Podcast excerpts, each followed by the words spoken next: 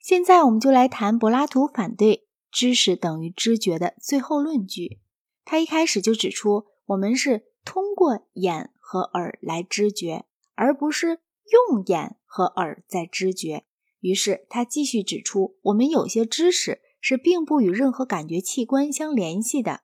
例如，我们可以知道声音和颜色是不一样的，尽管并没有任何一种感觉器官可以知觉这两者，并没有任何特殊的器官可以知觉一般的存在与不存在、相似与不相似、同一与不同，以及一与多。同理，也适用于荣誉与不荣誉、好与坏。心灵通过它自身的功能而思考某些事物，但是其余的事物则需要通过身体的官能。我们通过触觉而知觉到硬与软，但是判断它们的存在以及它们之间的对立的，则是心灵。唯有心灵才能够达到存在。但如果我们不能够达到存在，我们就不能达到真理。因此。我们就不能单单通过感官而认知事物，因为单单通过感官，我们并不能知道事物是否存在。所以，知识就在于思索，而不在于印象，并且知觉也就不是知识，因为知觉既然完全不能认识存在，所以它对于知识真理就是没有分的。要在这一反对知识等于知觉的论证里分辨清楚有哪些可以接受，而哪些必须加以拒绝，并不是很容易的事。柏拉图所讨论的有三个互相联系着的论题，即：一、知识就是知觉；二、人是万物的尺度；三、一切事物都处于流变状态。一、第一个论题，柏拉图的论据主要的只涉及这个论题。除了我们刚才所谈过的那最后一段话儿外，几乎并没有怎么就其本身加以讨论过。这里所论证的是比较法，关于存在的知识以及对于数的了解。这些对于知识来说都是最本质的东西，但是这些却不能包括在知觉之内，因为它们并不是通过任何感觉器官而产生的。关于这些，我们下面所要谈的东西各有不同。让我们先从相似与不相似来开始。假设有两片颜色，两者都是我正看到的，无论实际上它们相似与否，但它们都是我就我而论所应该加以接受的，并且确乎不是作为一种知觉，而是作为一种知觉判断来接受的。我应该说，知觉并不是知识，而仅仅是。所发生的某种事件，它同等的既属于物理世界，又属于心理世界。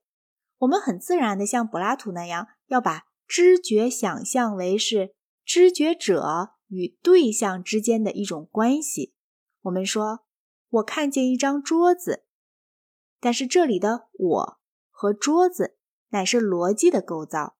这里未经加工的事情的核心，只不过是某些片段的颜色而已。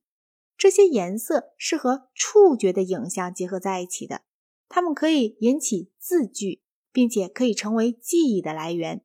被触觉影像所填充起来的知觉，就变成了一个客体，于是它就被我们认为是物理的；而被字句和记忆所填充起来的知觉，就变成了一种知觉作用。它就成为主体的一部分，并被我们认为是心理的知觉，只是一次事件，既不真也不假。但以字句所充实起来的知觉，则是一个判断，可以有真或者假。这种判断，我就称之为知觉判断。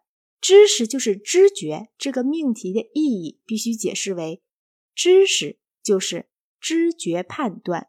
它唯有以这种形式，才可能在文法上是正确的。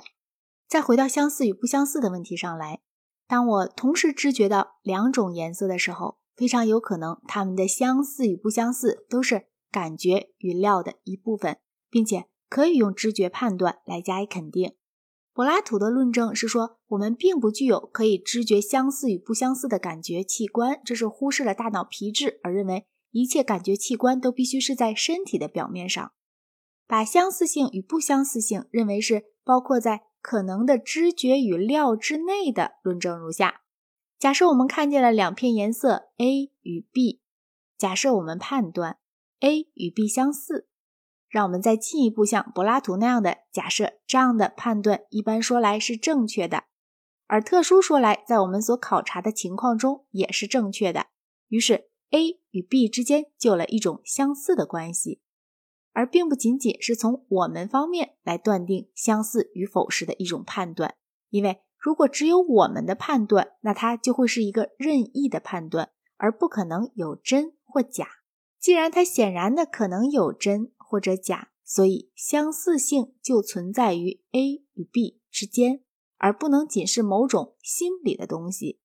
A 与 B 相似这一判断之所以为真，假如它是真的话。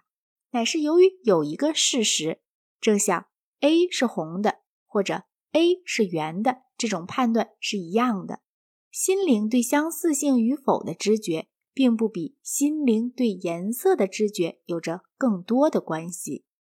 我现在就来谈存在，这是柏拉图所极为强调的。他说，关于声音和颜色，我们有一种思想可以同时包含这两者，那便是它们存在。存在属于一切的事物，并且是心灵本身所能认知的那些事物之一。不达到存在，就不可能达到真理。这里我们所反驳柏拉图的论证，与上面所反驳相似与不相似的论证是全然不同的。这里的论证是，柏拉图关于存在所说的一切话都是坏文法，或者不如说是坏语法。这一点不仅与柏拉图的关系是重要的，而且对于其他的题目，例如对上帝存在的本体论的论证也是重要的。假设你对一个小孩子说，狮子是存在的，但麒麟并不存在，你可以把它带到动物园里去，跟他说：“瞧，这就是狮子。”从而证明你那与狮子有关的论点。可是，除非你是一个哲学家，否则你一定不会补充说：“现在你可以看到了，那是存在的。”但如果你是一个哲学家，并且真的补充说了这一句，那你就是在说着毫无意义的话了。说狮子存在，就是说有狮子，也就是说，对于一个合适的 x 来说，x 是狮子是真的。但是我们却不能谈论一个合适的 x，说它存在。我们只能把这个动词应用于一种完全的或不完全的描述。狮子是一个不完全的描述，因为它可以应用于许多的客体。这个动物园里的最大的狮子则是完全的描述，因为它只能应用于一个客体。现在假设我正在注视着一片鲜红，我可以说这是我现在的知觉，我也可以说我现在的知觉存在，但是我一定不能说这存在。因为“存在”这个字，只有在用之于与一个名字相对立的一种描述时，才是有意义的。